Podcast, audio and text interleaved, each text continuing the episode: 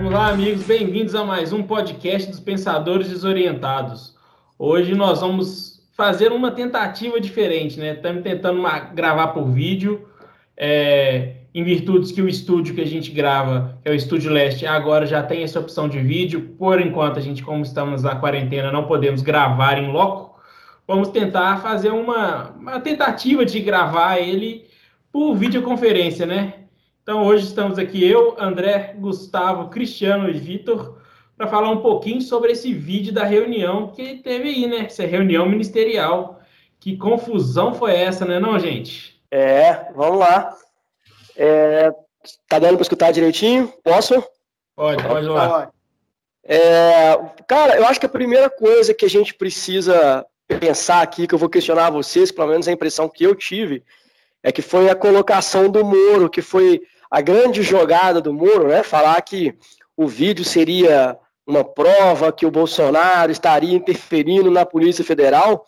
Eu acho que não foi bem o que o Moro falou, não. Ficou bem diferente daquilo que o Moro disse. É, a princípio, sim, o Bolsonaro fala sobre a Polícia Federal, mas ali não dá para a gente saber exatamente qual é a interferência, o motivo da interferência que ele está falando.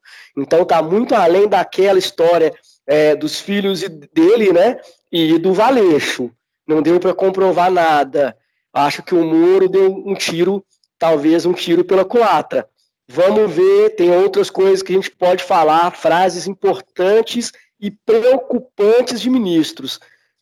Passo a palavra para vocês e vamos debater isso aí hoje. Um abraço a todos que estão nos escutando e nos vendo, né? Agora a gente com a possibilidade do visual também pelo YouTube. Bem-vindos a todos. Mas isso aí, né, gente? E que mais? Eu vi que o vídeo, além desses comentários da questão da, da Polícia Federal, ele tem várias outras polêmicas, né? É, eu acho que isso é o principal, porque o vazamento do vídeo, vazamento não, né? A publicação do vídeo se deu por causa do pedido do Moro, né? Que o pessoal falava que era até a, o chamado vídeo de bala de prata do Moro. Mas tem, tem várias outras questões também. O pessoal falando, o ministro do Meio Ambiente, as falas dele falando que é para aproveitar para passar as leis agora, enquanto está todo mundo falando de coronavírus. Temos esse vídeo dá, traz muito debate, né, não, Gustavo? É, pessoal, e aí? Sejam bem-vindos aí. A gente está estreando uma nova forma aí de apresentar conteúdo para vocês, agora com as nossas imagens, né? Um novo visual. A gente continua no podcast, mas agora a gente também vai entrar no YouTube e vocês vão nos conhecer agora. Para quem não me conhecia ainda, eu sou o Gustavo Gurgel, formei com esses caras legais aí no curso de Relações Internacionais e a gente vai debater sempre com essa ótica, tá? Esse, esse vídeo dessa reunião ministerial, para mim, foi mais ou menos a ideia de que a montanha pariu um rato.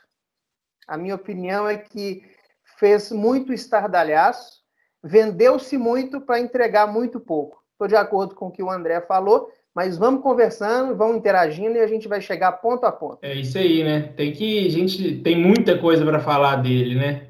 E qual você tem alguma consideração, Cris? Boa tarde, boa tarde, pessoal, bem-vindos aí. Né? Agora a, o nosso podcast também com, com vídeo, né? Bom, foi um, uma reunião muito interessante, né?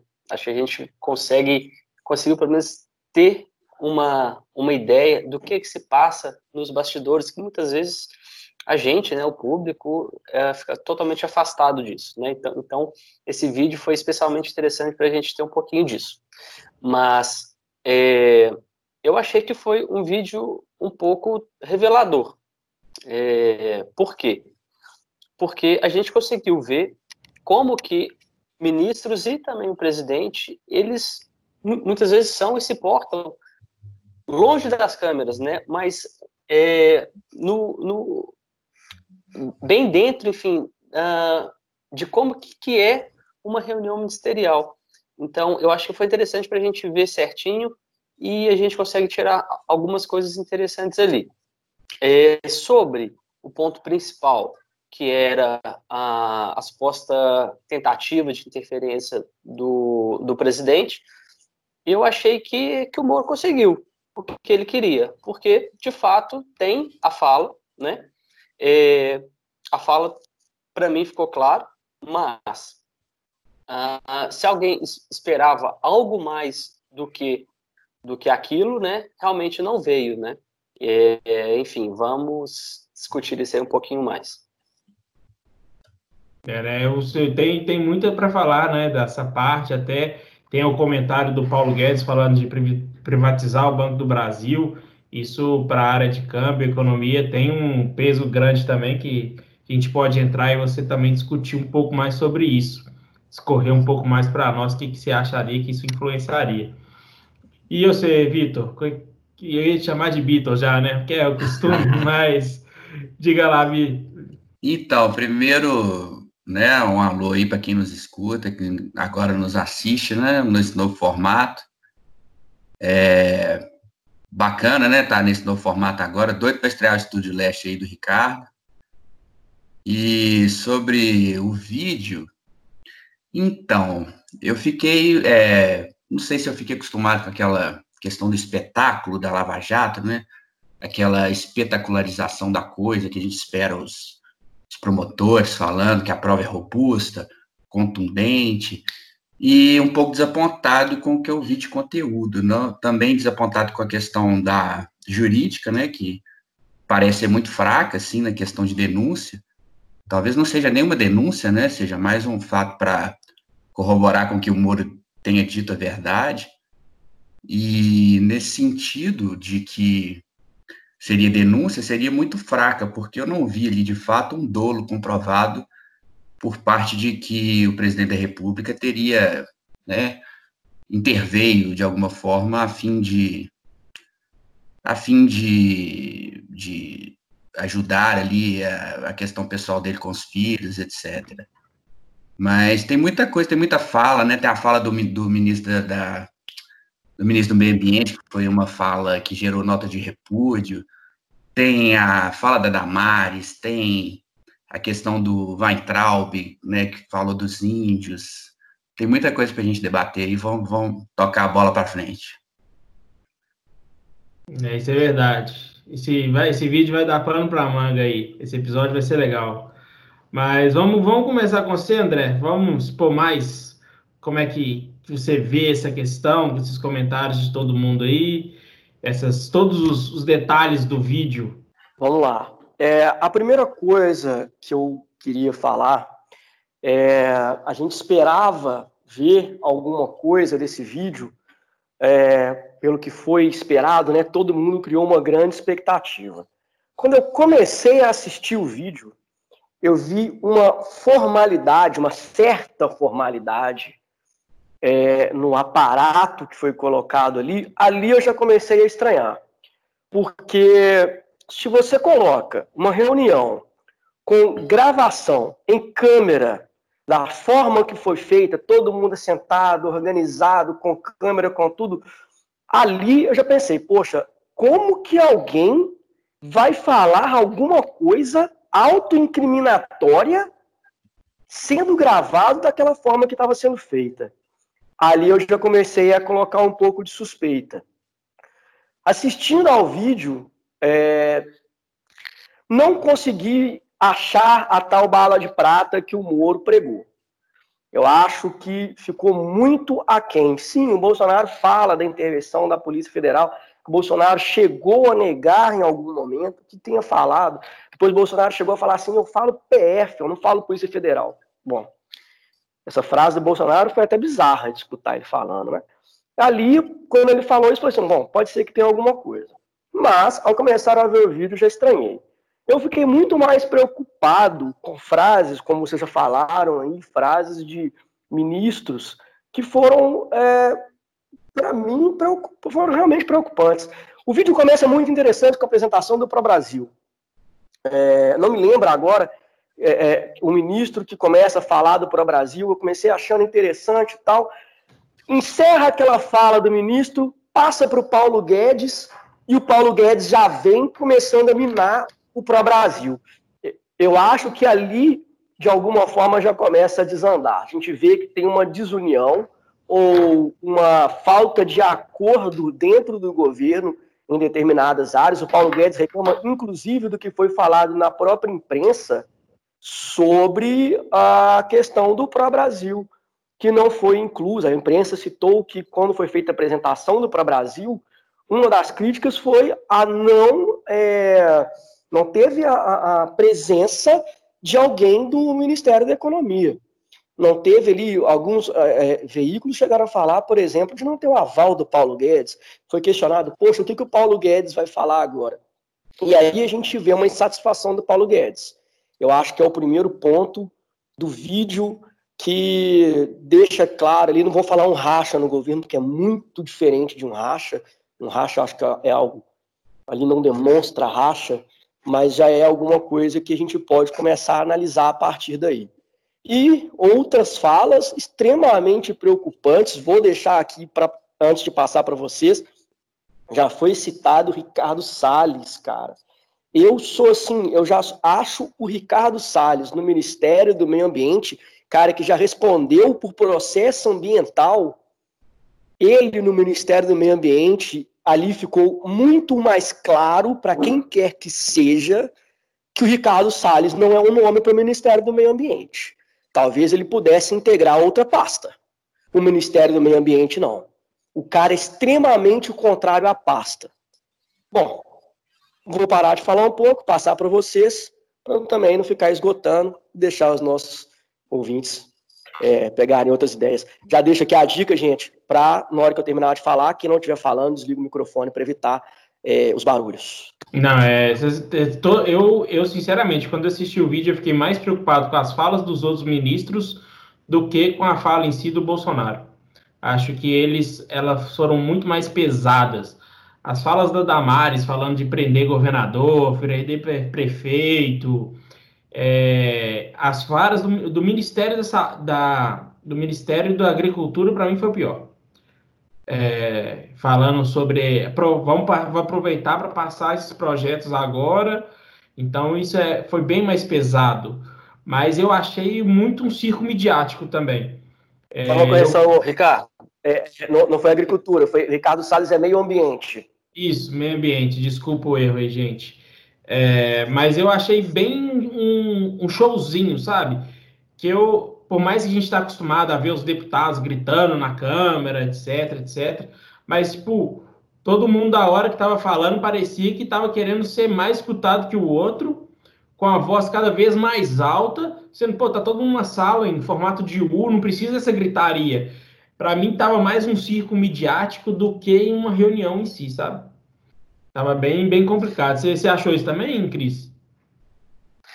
É, uh, essa, essas reuniões ministeriais, né, uh, pelo, pelo que eu tinha escutado, elas acontecem, acontecem uma vez por mês, mais ou menos, né? E o, e o presidente, ele tinha conseguido, vinha conseguido, né, mantê-las, né, mensalmente, então, essas reuniões com todos os ministros. Né? Então, acontece ali é que é, muitos ministros e que de fato não são conhecidos, eles enxergam ali uma oportunidade de serem vistos e serem escutados, tanto pelo presidente quanto pelos colegas ministros, né? Então, por isso que ah, justamente a, a pauta da, da reunião era uma coisa e surgiram 500 assuntos, porque cada hora que o ministro falava, ele falava de uma coisa, interesse do ministério dele, é, alguma coisa que geralmente não tinha nada a ver com o assunto principal, né? Mas é por quê? Porque muitas, muitas ocasiões esses ministros eles ah, não têm oportunidade de, de falarem abertamente e, e de debaterem esse, essas ideias com todo mundo ali né? Então, teve sim essa, essa espetacularização, mas eu acho que é cada. Por quê? Porque cada, cada ministro queria ter o seu momento de protagonista, né? Cris, eu queria só saber um pouquinho mais da sua visão de pessoa que trabalha, do seu ramo de trabalho. É, essa questão que o Paulo Guedes falou, tanto da privatização do, do Banco do Brasil, e que até ele falou que estava tendo, tava tendo dificuldade com o diretor do Banco do Brasil Aí o Bolsonaro, tom de brincadeira, que para mim uma brincadeira meio esquisita, fala para chamar ele para poder destituir ele na, na frente de todo mundo. O que, que você acha disso? O que, você acha que poderia virar isso, essa questão do Banco do Brasil, para nós hoje, com essa economia do jeito que está? Bom, tem duas, duas questões importantes aí, né?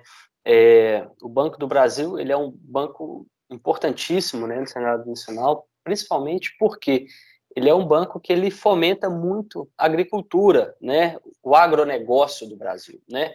Então, os agricultores, ah, todo mundo uh, desse ramo, eles, pelo Banco do Brasil, eles obtêm muito financiamento e coisas que não conseguiriam através de outros bancos, com o Banco do Brasil consegue. Então, é, tem esse caráter muito importante do Banco do Brasil. O outro ponto é que uh, o Banco do Brasil é uma empresa né, uh, de economia, economia mista, né, porque, afinal de contas, uh, tem ações listadas na Bolsa, mas o sócio majoritário, né, o acionista majoritário, é o governo. Né? Mas é importante lembrar que o Banco do Brasil é uma instituição que dá lucro, e dá muito lucro. Né? Então, muita gente, por conta disso, acha que não deveria ser privatizado. O mercado, como que o mercado vê? Né? Isso, a grande maioria né, dos, dos gestores, enfim, eles eles têm esse caráter mais liberal, então eles acham que sim, que deveria privatizar o Banco do Brasil e deixar uh, para iniciativa privada tomar conta e, e, de fato, tocar o banco. Mas aí entra justamente aquele outro lado, né, que é esse, esse, esse caráter que o Banco do Brasil, essa importância que ele tem hoje, principalmente para o agronegócio. Né? Que, uh, então, por conta disso, fica um pouco dividido, né? A minha opinião, bom, é, acho que ainda não é a hora de privatizar agora, mas um futuro sim. Um futuro acho que uh, é interessante, mas tem muita coisa ainda para acontecer. Tem outras empresas que deveriam ser privatizadas muito antes do Banco do Brasil. Então, a privatização do Banco do Brasil, acho que, é, que para agora está um pouquinho cedo, mas uh, a gente deveria voltar nesse assunto daqui a uns anos, sim. Não, entendi. Legal. Boa visão, boa visão. Ô, Gustavo, a gente sempre estava falando desse, quando a gente comentou desse vídeo e tal, acho que de todos nós, você é o que estava mais, mais esperando esse vídeo sair. O é, que, que você achou dele em si? Então, pessoal, vamos começar a conversar então sobre isso. É, como eu tinha dito no início, né, eu acho que é, vendeu-se uma, uma, uma situação que, na verdade, não se concretizou. Mas a gente não pode confundir é o seguinte: é, mesmo na minha visão, por exemplo, o trecho em que o Moro diz que fica claro a interferência ou a intenção de interferência do presidente na Polícia Federal no Rio de Janeiro, por exemplo, para mim não tem nenhum elemento de vinculação. Eu não consigo perceber naquele trecho do presidente ele deixando claro que ele tem o interesse de interferir na Polícia Federal. Isso para mim ficou muito claro. No entanto, eu queria destacar o seguinte: isso não abona a postura do presidente naquela reunião. Ela é carregada de elementos que geram uma desconfiança muito grande sobre outras intenções dele. Né? É, uma primeira situação que eu queria destacar para vocês é ele falar de proteção de amigos, usar de palavrões, inclusive, para dizer que não quer deixar nenhum amigo dele se proteger. Uma coisa que não fica claro, mas tem indícios de que existe um, um desvio de função, é que ele estaria usando a ABIN, a inteligência, por exemplo, do Exército, das Forças Armadas ou da Polícia Federal para proteger amigos. Isso fica sambando no ar, isso fica dançando no ar ali naquela conversa. Então, ele está usando aparato estatal para proteger amigos? Ele tem que explicar isso. Uma outra situação que ele fala que ele não consegue informações nos órgãos que seriam aqueles que deveriam fazer, mas que ele consegue essas informações por um sistema pessoal de informação. Abre e fecha aspas. Sistema pessoal. E logo depois, à noite, na entrada do Alvorada, o presidente parou para falar com os repórteres e ali ele dá alguns indicativos problemáticos. Ele fala que ele recebe essas informações de delegados de polícia. Ora, ele está recebendo adiantamento de informações de delegados. Isso Gustavo, é só... Isso é problemático. Complementando isso que você, complementando isso que você está falando, saiu na semana passada uma notícia muito complicada de ter um delegado passado informações para, agora não me lembro se o Carlos ou o Eduardo, sobre a investigação Eduardo Flávio, do Eduardo, né? Do Flávio. Exatamente, exatamente. Essa a, a informação saiu de um delegado para Exatamente. a investigação do, do Queiroz. Né? Complementando isso que você está falando. Olha que coisa temerária. Talvez tenha sido um tiro no pé que o presidente deu, André. Isso que você falou foi excelente ter lembrado. Ele, na porta do Alvorada, ele comenta que ele recebe informações de graus mais inferiores da estrutura hierárquica, por exemplo, da Polícia Federal.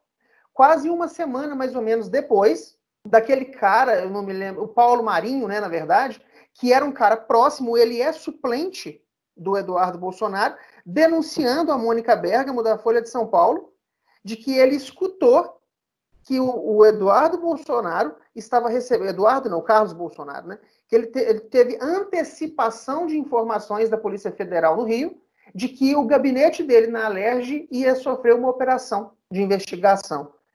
Então, além desse elemento, que isso aí você trouxe enriqueceu de fato esse elemento, porque isso é o que talvez dá um tiro no pé do presidente. Quando vocês veem a entrevista dele no Palácio do Planalto à noite, no, no Alvorada, quer dizer, à noite, você vê que ele está agitado, ele está nervoso e ele acaba falando alguma coisa que pode sim gerar algum elemento sólido de prova para aquilo que o Marinho disse uma semana antes. E para encerrar esse primeiro trecho, esse primeiro bate-bola, é a questão do Rio de Janeiro. Não fica muito claro para mim, naquele áudio ministerial, naquela, naquele vídeo da reunião ministerial, por exemplo, que existe uma intenção direta de interferir. Para mim, está muito nebuloso. No entanto, existe um histórico de declarações do presidente mostrando que ele, de fato, tem um interesse muito forte na Polícia Federal do Rio de Janeiro. Se não me engano, são três investigações que estão correndo no Rio de Janeiro que as, e chegam muito perto dos familiares dele dos filhos dele, no caso. Então, eu queria trazer primeiro esses três elementos, porque tanto esses três como outros elementos não abonam aquela reunião. Essa reunião ministerial é realmente bastante reveladora, como o Cris comentou, mas em relação à, à questão jurídica entre Moro e Bolsonaro, para mim ainda existe um, um, um, hiato nessa situação. Não existe vinculação a princípio. Ô, Gustavo, é, eu, eu penso um pouquinho diferente. Para mim ficou, não podia ter ficado mais claro que ele, que ele de fato interferiu. Afinal de contas, ele falou, deixou claro, palavras deles, eu vou interferir, ponto final. Ele fala que vai interferir e, de fato, e ele fala isso, inclusive, olhando para o Moro, que é super interessante. O Moro está sentado do lado esquerdo do, do presidente, tá ao lado do, do Mourão. Então tá Bolsonaro, Mourão e Moro. Quando ele fala, eu vou interferir, ele olha para o Moro, fala assim, muito claro. Tanto é que, que ele, de fato, fala que vai interferir, que foi só uh, uh, o Moro sair, né, pedir para sair, que ele trocou. Na verdade, trocou antes né, o Ramage, é, e logo na sequência também trocou o superintendente do Rio.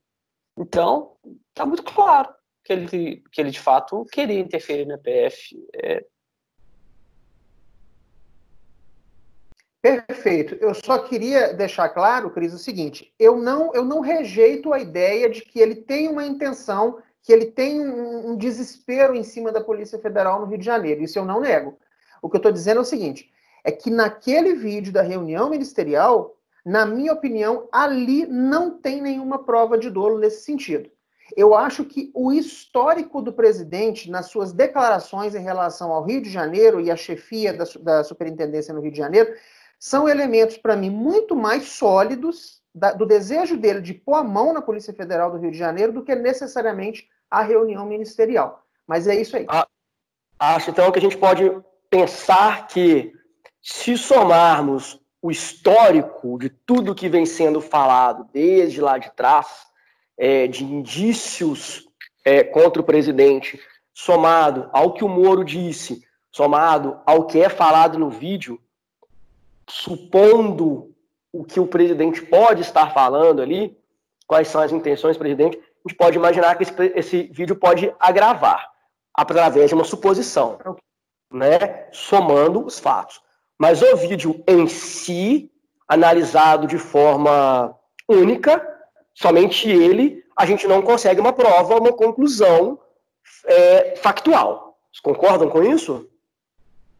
Concordo, Sim, concordo. André, mas um ponto importante é o seguinte, que um processo, uma, uma acareação, enfim, uma investigação é um conjunto de provas, né? E não uma, uma prova só, né?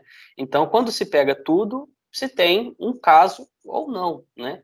É, um, um, vídeo só, concordo, talvez que, que não, mas, né? Quando a gente coloca no todo, sim.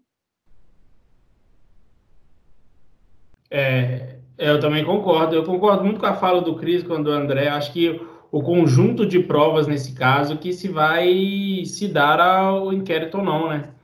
Essas questões. E qual foi sua visão do vídeo, do, do vídeo, Vitor? Eu, eu acho que de fato dolo, assim, pelo vídeo em si, com, com outras provas agrupadas, é outra questão, mas assim, o vídeo ministerial em si, acho que não imputa dolo ao presidente. E só uma correçãozinha que o povo falou, não sei se foi o Gustavo, o André, que falou do Paulo Marinho, é o Flávio. O filho é o Flávio. Aí eu não lembro se é o 03, 01, 02, a ordem eu não lembro, mas é o Flávio. É, e o que me. Essa questão da culpa, eu acho que de fato ali não, não, não dá para provar que ele quis ali intervir na, na PF, assim, pelo vídeo ministerial em si. Mas o que me deixou um pouco consternado, e que eu até pergunto para vocês, qual foi o tema da reunião? A gente está vivendo uma crise de emprego, né, uma crise que pandêmica, estamos é, tendo problemas econômicos. O que, que foi discutido nesse sentido em prol de solução, em prol de apontar algum caminho? O que, que teve nesse sentido? Não teve, né? A gente não. vocês, vocês conseguiram enxergar alguma coisa nessa, nessa, nesse viés de solução, de apontar alguma coisa? O que eu vi próximo foi o Tais tentando o ex-ministro da Saúde, né, que saiu, tentando levantar a mão ali para falar da questão do, dos profissionais da saúde ficarem em hotéis para poder tentar mitigar a questão do contato ali, do contágio, e ninguém deu bola para ele. Foi o que chegou mais próximo, assim, que eu vi. E, de certa forma, isso me deixa, assim, até consternado, por a gente vivendo uma crise desse tamanho, os caras não falam nada a respeito, né? Aí eu vos pergunto, qual foi o tema da reunião? Bom, eu acho que acabou que a reunião. Alguém falou isso no começo do nosso vídeo aqui, se não me engano, até o Ricardo. Fala que passa de temas em temas. Trata de vários temas. É uma reunião que fala de muita coisa e não fala de nada. É, a gente esperava que fosse alguma coisa ali pelo momento que vivemos, é, falando do coronavírus, dessa crise institucional de saúde financeira, econômica que a gente está vivendo por causa do corona. E talvez foi a única coisa que não tenha sido falada, mencionada. Foi mencionada, mas não foi falado. É, acho preocupante pela crise que a gente está vivendo, mas demonstra uh, como que é o viés do governo. Essa preocupação que o governo tem, talvez, é, não vou dizer excessiva, porque é, não, acho que não é excesso se preocupar com a economia, mas é um foco em preocupar com a economia, deixando de lado outras coisas que devem ser faladas.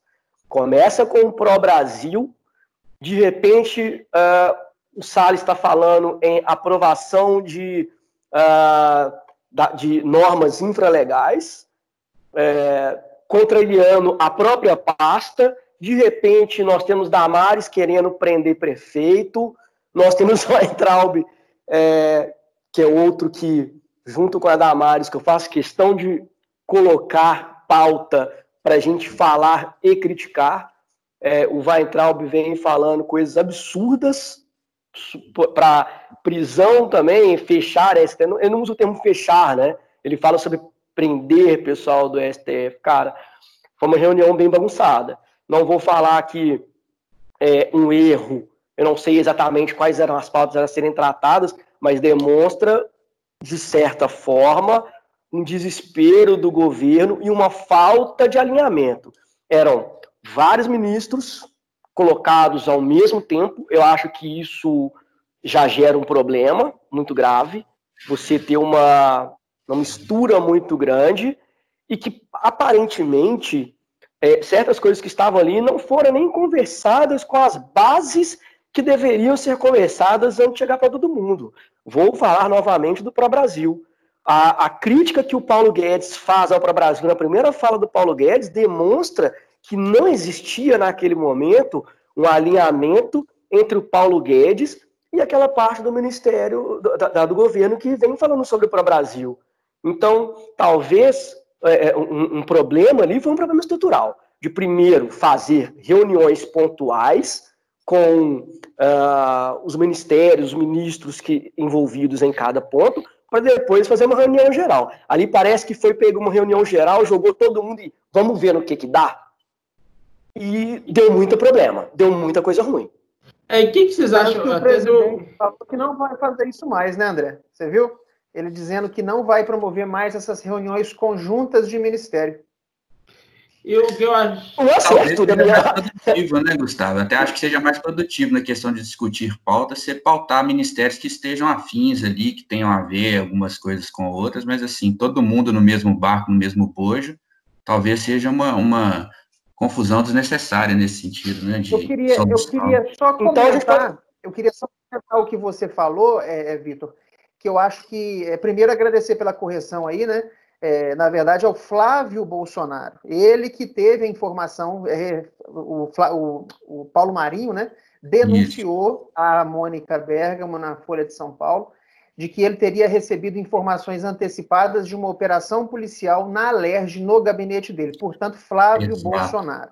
Isso. Com relação a você falar da reunião, Vitor, é, eu acho que nesse ponto começa a entrar um pouco de razoabilidade naquilo que o André já tinha nos dito antes. É, que parece que foi feito para ser mostrado, parece que foi um teatro armado. Começa Atores a, a políticos atuando, né? Pois é. Se você tem uma pauta, ela não é tratada, e você vê que os ministros mais raivosos do governo, cada um querendo se mostrar mais para o professor ali. A Damares, por exemplo, e o Weintraub para mim são dois enlouquecidos. Né? São dois alunos inseguros que querem mostrar serviço para o professor e falam coisas de gente enlouquecida. Agora, eu queria dizer para vocês o seguinte: a gente tem que tomar muito cuidado, porque é a primeira vez que a gente tem acesso à, à, à essência de uma reunião ministerial. Com relação aos palavrões, a falta de objetividade, eu, na minha humilde ignorância, eu acho que as outras reuniões ministeriais de outros presidentes talvez tenham sido do mesmo nível. É porque a gente está tendo acesso a isso agora. E a gente se assusta com o tamanho despreparo, com tamanha raivosidade dessa gente. Só que eu queria dizer o seguinte para vocês: é, é, é, impressionante quando você vê a, as conversas particulares, por exemplo, sendo exibidas para todo mundo, o tanto que você vê a raiva que essas pessoas têm do contraditório. Essa, essa estrutura executiva que tem hoje no Brasil, ela tem ódio do contraditório, ela tem ódio do sistema de pesos e contrapesos. É uma gente absolutamente violenta, agressiva e com muito, muito, muito toque de autoritarismo. Todas as falas vocês veem essa raiva, esse ressentimento, esse autoritarismo todo. Por é, outro minha... lado, uma outra coisa que eu queria que vocês até debatessem comigo, porque eu percebi isso, a fala do presidente. Eu não sei se vocês concordam, mas ficou muito claro para mim que ele está pressionado, que ele está ansioso e ele está com medo. Em vários momentos ele, ele é, é, é, cita algumas, algumas é, é, falas, ele a, apresenta algumas situações que mostram que ele está com medo do destino do próprio governo. Que se as coisas não funcionarem do jeito que ele entende que seja razoável, o governo, abre aspas, está indo na direção de um iceberg. Então, é muito revelador para a gente, apesar de que, por exemplo, quem é, é, não apoiador do governo Bolsonaro não é novidade para nós o fato dessas pessoas, na sua essência, serem agressivas e violentas como elas são. Mas quando uma reunião que deveria ter sido privada, vamos dizer assim, é revelada para a população desse jeito, e você vê o nível que as pessoas chegam nas suas, no, seu momento de maior, é, de colocar para fora tudo que de fato elas são, você ouviu o Weintraub, por exemplo, virando falando que tem que colocar todos na cadeia, a começar pelo STF. Que é isso? Ele está achando que ele está vivendo aonde? Num, num, num, regime autocrata? A Damares, por exemplo, dizer que já está tomando providências de pedir prisão de governadores e prefeitos. Que enlouquecimento que é esse, senhores? Então, é, essa é a minha Posso visão fazer, da reunião, Vitor. É, Posso fazer um parênteses? É a banalização do Só comentar uma coisa antes que, é, que o Gustavo falou dessa questão de ser de, do medo do Bolsonaro, eu percebi muito do medo do Bolsonaro. Para mim, ficou mais claro quando ele tenta, ele tenta elogiar o Paulo Guedes, que ele vira uma hora e fala assim: ah, o único ministério que eu não tenho problema é o do Paulo Guedes. Ou seja, ele tenta se pegar todas as forças no Ministério da Economia para poder, tipo assim, se, se sustentar, porque o resto ele sabe que ele está cagado em todos os âmbitos. Talvez é ele... o único barco que ainda não entrou água, talvez. É, é aquela história, né, gente? que é presa acuada, vai pro ataque, né? Quando a presa tá, o predador tá em cima, ela tende a atacar para sobreviver, né? E pegando isso que o Ricardo falou, relembrando uma coisa que o Igor já tinha falado em uma gravação anterior nossa, o Igor não está presente hoje, mas o Paulo Guedes é um dos ministros que foi colocado dentro daquele que algumas pessoas chamavam do tripé do, né, do Bolsonaro, né?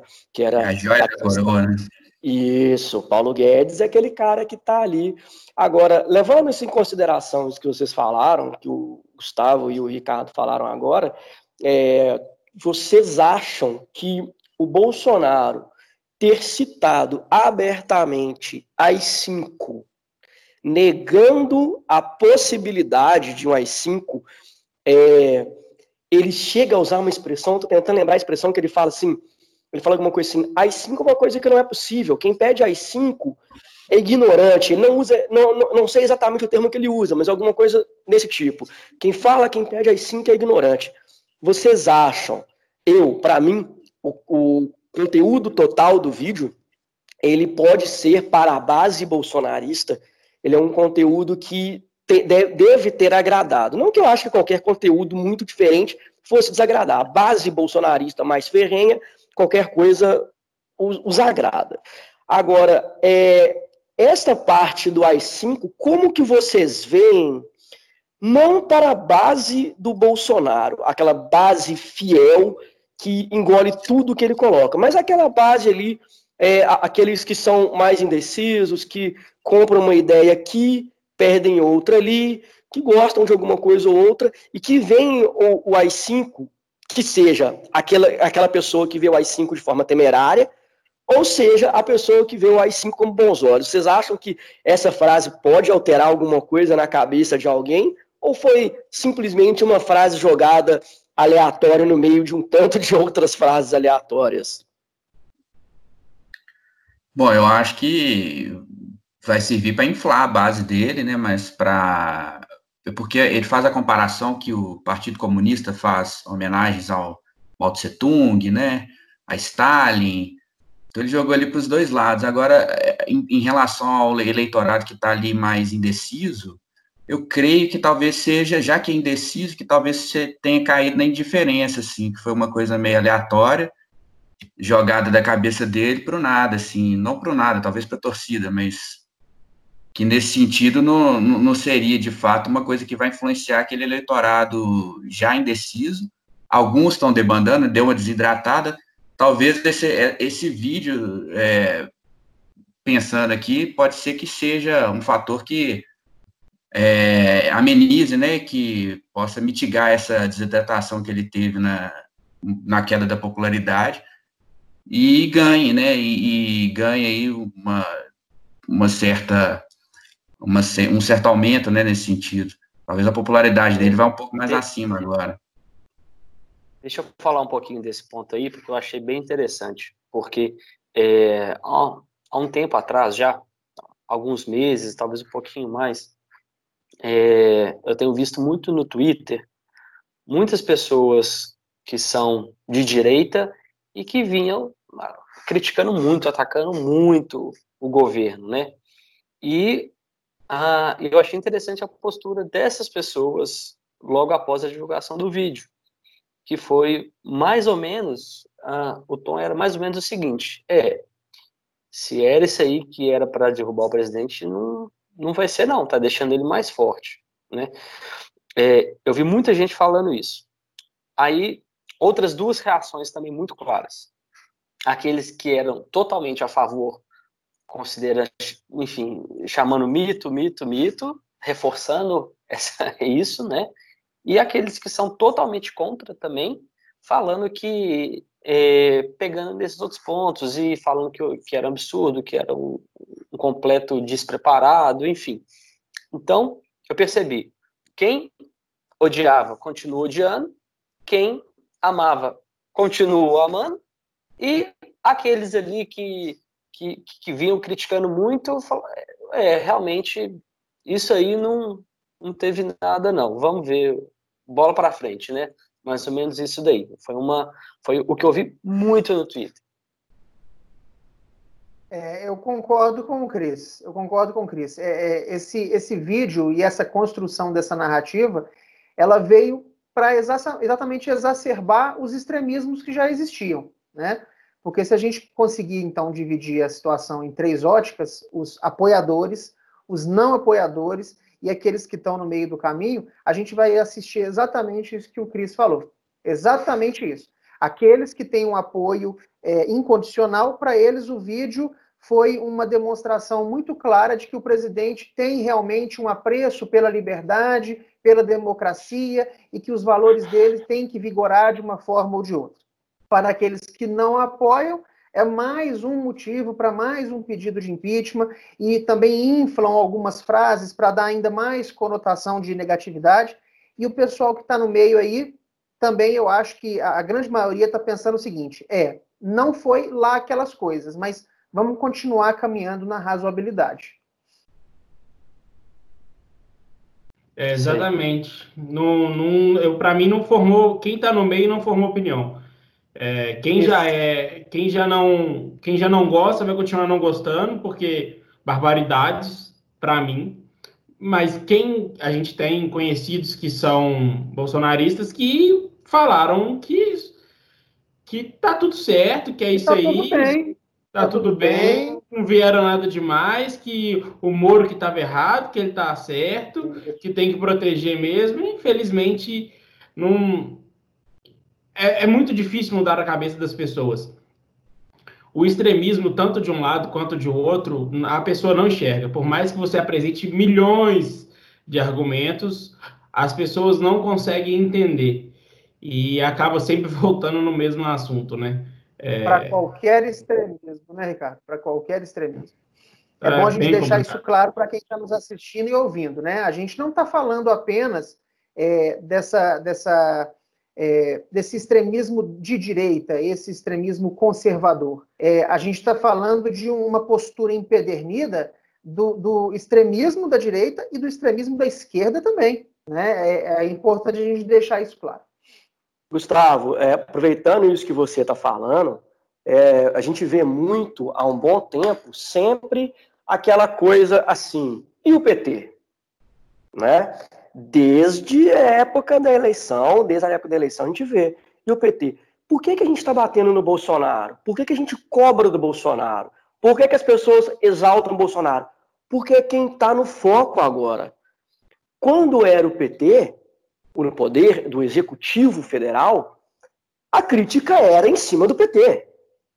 Todo mundo criticava, todo mundo entre aspas, muita gente criticava o PT. É, nós aqui, eu posso dizer, todos nós aqui, criticávamos muito o PT, em várias áreas. É, exaltem uma área, exaltem outra, mas, no geral, muita crítica. Como a gente tem feito com o Bolsonaro agora. Acho que é muito importante também a gente deixar isso claro, que não é que a gente baixa no Bolsonaro porque simplesmente quer fazer alguma coisa contra o Bolsonaro. Não é, é quem está no foco agora. Então, o extremismo do Bolsonaro. No nosso grupo, a gente tem várias formas de visualizar a situação, né? Aqui Sim, aqui teve. Grupo. Aqui teve quem votou no Bolsonaro e teve quem votou para tirar a voto do Bolsonaro. Como que, bom, não sei, não sei se teve alguém que votou no, no, no Haddad, não, não vou afirmar isso, mas pode ser que alguém tenha votado no Haddad, mas aqui o nosso grupo é muito plural. Né? É, mas é, é só para deixar isso muito claro, complementando isso que você falou. A gente bate no Bolsonaro, agora a gente critica o Bolsonaro agora, porque ele é o foco do Executivo Federal. Ah, a gente tem deixado, a gente não tem falado tanto de uh, legislativo, porque o legislativo ele não tem aquela figura única que tem o governo federal. Né? A gente pode falar de Maia, por exemplo, mas o Maia é um de. São quantos no Congresso Nacional? 500 e. 500 Alguém lembra de cabeça? No Congresso Federal. Então, enquanto. Cris, o seu microfone está desligado. Você falou 514. 514. É, são 513, não? 513 deputados, 513. 81 senadores? Pois é. Pode ser. É. E quando a gente vai pegar o governo federal, é um presidente. É um presidente. Então, 513, o governo federal, 513. Então, o governo federal tem uma figura que é representante, né, que é, é, é única e que acaba trazendo um foco para ela. Por isso que acaba gerando essa, essa discussão. Mas dentro do próprio, do próprio vídeo, a gente pode ver que existem ali algumas divergências de ideias, mas que também existem convergências de ideias, que são ideias que vêm desde a época de eleição, por exemplo, coisas que a Damares falou, coisas que o, o Weintraub falou, que eu tenho certeza absoluta que vão servir para inflar a base do Bolsonaro eu tenho certeza absoluta que aquilo ali foi muito prudente da parte de quem disse no intuito de inflar quem é da base bolsonarista. Já em contrapartida, quem é contra essa base bolsonarista vão ficar também muito abismados, como eu fiquei, é, de ver certas frases que foram colocadas ali, na minha opinião, antidemocráticas e que, inclusive, já estão sendo é, olhadas medidas para processar Damares e Ventral. São coisas que são cenas aí dos próximos capítulos, coisas que a gente precisa ver o que vai acontecer para frente também. Eu quero, eu quero é, é, é, voltar nisso então, André, se vocês me permitem, pessoal. É, até voltando na reunião, a gente fez aí umas, uns comentários a respeito do presidente, uma visão mais global do que foi aquela reunião, mas eu queria aqui deixar muito claro que teve uma postura naquela reunião que me trouxe muita repulsa. A, a postura de um ministro especificamente, para mim, demonstrou uma absoluta falta de ética e, inclusive, problemas até com possibilidade de improbidade administrativa, que é o Ricardo Salles, ministro de Meio Ambiente. Eu queria destacar três coisas aqui para a gente poder é, tratar desse assunto, que ele fala. É, praticamente toda a fala dele para o presidente, ela é carregada de, de, de, movimentos antidemocráticos, de desrespeito pelo processo de tomada de decisão que uma democracia exige, e elementos que podem sim levar esse cara a ser chamado a responder por improbidade. Ele falar que é, é, a respeito de medidas infralegais, eu não sei se todo mundo que está nos assistindo sabe o que é medida infralegal, mas são atos que estão é, desalinhados com o conjunto normativo que existe no país que, que vocês entendem quando eu falo com vocês que eu vou fazer, então, uma medida infralegal? Que eu não estou obedecendo o rito e o conjunto normativo. É ilegal, é indevido. E ele falar em vários momentos que é, tem que aproveitar a situação da pandemia para fazer, abre aspas, passar a boiada. Que é isso? Passar a boiada? Esse país, volto a falar, não é governado por um autocrata ele é governado por um processo, por um conjunto de instituições democráticas que fazem o trabalho de, si, de cada uma para cada outra, vamos dizer assim, de pesos e contrapesos. E para encerrar esse ponto, ele volta a uma outra frase. Ele fala que vai dar de baseada a simplificação e a desregulamentação das, da, de algumas normas que estão na cabeça dele, atrasando um processo de alguma coisa relacionada ao meio ambiente. Com qual critério? Qual que é o critério que passa pela cabeça desse sujeito? É, eu acho que isso demonstra claramente, isso demonstra claramente que essas pessoas que estão no ministério desse governo, elas são impacientes, elas não têm tolerância, elas não têm predisposição para o diálogo, para o contraditório. Isso é muito, muito importante a gente destacar. E, assim, até um comentário que eu acho que a gente tem que deixar claro, que em função da postura do ministro do Meio Ambiente na reunião, ele é o tipo do cara que não pode, não pode ficar no escuro. É impressionante. Se esse cara ficar no escuro, a sua carteira não aparece no bolso mais. É impressionante. O discurso dele mostra quanto que ele não é um cara reto. Não sei se vocês concordam. Eu concordo em gênero, número e grau, cara. E adicionando aqui, eu vi uma, nota de repúdio da WWF, até para quem gosta do tema ambiental aí, fica a dica, a, a, pegada ecológica, né? O Ecological Footprint, que é um esquema muito bacana. Mas a nota de repúdio deles, assim, é, mostra justamente isso, que o cara aproveita a questão de, da, da Covid, né? Essa questão da, da, da imprensa tá focada, para poder tomar medidas ilegais. Como assim o ministro do meio ambiente que tem que trabalhar pró o meio ambiente está trabalhando contra? Quer dizer, o cara quer expandir é. fronteira agrícola, quer colocar o quê? Por Soja? Isso que eu falo, Vitor. E qual critério? Com qual, qual critério? critério? que ele quer fazer passar a boiada? Por Exatamente. isso que eu acho que essas entidades de proteção ambiental, essas entidades de proteção indígena têm que ficar de olho nesse cara. Esse cara tem que ser fiscalizado com muito mais afinco agora, depois dessa revelação. Exatamente. Eu tenho uma pequena participação especial aqui. é só para poder lembrar também, eu queria só fazer um, um, pequeno adendo, que o Ricardo Salles, não sei se já foi expulso, mas estava para ser expulso do novo. Ricardo Ele Salles foi. é filiado, já foi expulso, né? Mas Ricardo Salles é filia, filiado ao, era afiliado ao novo, né? E se afastou do partido, é, enfim, muita coisa por trás. Ele, ele foi condenado por improbidade administrativa quando foi secretário do Estado de São Paulo, né? Isso, né? Foi condenado em primeira instância. Agora vocês pensam.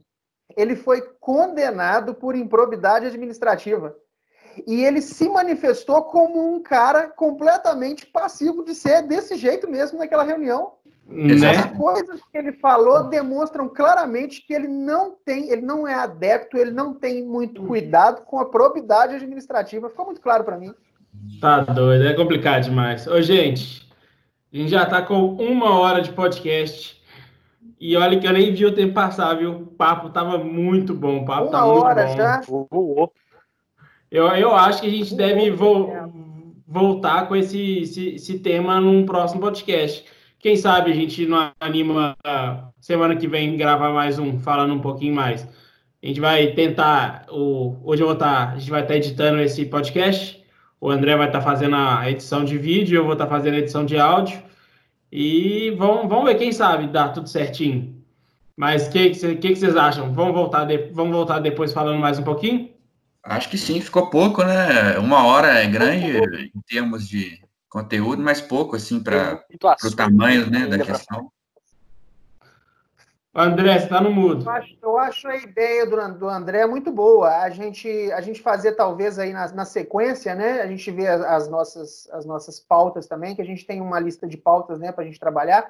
Também vê a possibilidade da gente começar a, a, a tematizar os nossos programas em cima de alguns ministros especificamente, né? O André, eu acho que sugeriu a gente trabalhar a questão da Maris Alves, Ministério da Mulher e do, dos Direitos Humanos. Eu acho interessante a gente tratar disso especificamente, ministérios especificamente. É, podemos até com, com, começar com o Ministério do Meio Ambiente. Sim. Vamos fazer isso, vamos, vamos trazer mais coisas né, relativas a isso. É, eu queria só falar duas coisas antes da gente despedir, ou já aproveitando o momento para fazer a minha despedida. É, primeiro, agradecer quem tem nos escutado. Agora a gente trazendo conteúdo também no YouTube. Esse vídeo vai estar disponível não só no Spotify, como no YouTube. Quem puder se inscrever, curtir, compartilhar, comentar, dar sugestões, opiniões, a gente agradece. É um novo formato, e já lembrando também que já temos um próximo episódio uh, que já vai ser encaminhado para gravação. Vai ser o nosso primeiro episódio com participação de uma pessoa de fora do nosso grupo. nós vamos ter a participação do Li Yangjian, que é do canal Panda Brasileiro. Nós vamos fazer um programa sobre a retomada da vida após a pandemia ou após esse momento de pico da pandemia. O Li, ele é um brasileiro, filho de chineses, mora atualmente na China, no sul da China, próximo a Hong Kong, bem próximo a Hong Kong. E o Li vai trazer para a gente perspectivas do que está acontecendo lá. A China é o primeiro país no mundo a voltar à vida ao normal, ou o mais próximo possível do normal. E o Li vai trazer para a gente perspectivas, como que as coisas estão lá, e a partir disso a gente vai tentar ver como que as coisas podem acontecer aqui no Brasil também. Já aproveito, agradeço vocês, meus queridos amigos, pela conversa, mais uma conversa maravilhosa. A gente já vem conversando aí no, é, via internet. E agradecer também ao pessoal que tem nos ouvido e agora assistido. Obrigado a todos. Até o próximo programa. Deixa eu fazer então aqui também a despedida, agradecer o pessoal. É, nesse formato aí, eu acho que ficou bem legal, bem interessante, né? Ah, é interessante porque a fala, né, é, ela é mais do que a voz, é, são as expressões sociais, são, enfim, cada uh, também diz muita coisa, né? Então eu sou eu sou adepto desse desse novo formato, achei bem legal, acho que vale a pena. Obrigado, pessoal. Um grande abraço aí e até a próxima. É isso aí, pessoal. Espero que vocês tenham gostado aí do novo conteúdo agora visual. Lembrando que a gente vai estar tá continuando no, no, Spotify e a gente agora vai estar tá no YouTube. Espero que vocês tenham gostado. Obrigado pela confiança, pela paciência. É só entrar nos canais, curtir, comentar, interagir com a gente e compartilhar se vocês gostarem. Um abraço, obrigado mais uma vez. Só mais um comentário antes do Ricardo e do Vitor falarem é, agradecer ao, a página na, no Instagram Formando RI, que nos listou como um dos podcasts a serem escutados, podcasts que tratam da área de, das áreas de relações internacionais, apesar que nós também falamos de outras coisas além das relações internacionais, mas todos formados em RI temos esses, esse viés. Agradecer, muito obrigado pela menção ao nosso trabalho. Só, só corrigindo o André, não é formados RI, é graduando é, é, RI. Graduando RI. Graduando RI. Desculpa, perdão, uhum. graduando RI. Obrigado, pessoal. Bom, vou aproveitar aqui para despedir de vocês, meus amigos, do público agora que está nos vendo. E o mais interessante aqui é que há discordâncias e concordâncias e ninguém briga com ninguém. Então, levem isso consigo, galera. É isso aí. Sempre, Até o próximo. É isso aí, gente. Muito obrigado por ter escutado a gente até aqui agora ou assistido a gente também. É, agradecer mais uma vez o Graduando RI pelo, por ter citado a gente, por estar junto nessa com a gente. Pessoal, quem quiser seguir lá é no Instagram, Graduando RI. É, agora vamos ter, igual o André disse, vamos ter mais um, vamos ter um convidado na próxima semana, provavelmente. É, não sabemos ainda a data certa, porque depende da agenda dele. E mas se tiverem alguma pergunta que vocês quiserem fazer para ele em si, como está essa questão da pandemia lá na essa volta lá na China, comenta aí para a gente no Instagram, tem uma foto lá que a gente vai postar pedindo pedindo perguntas para a gente poder interagir e poder falar um pouquinho mais de vocês para eles. Muito obrigado a todos, nos vemos no próximo episódio.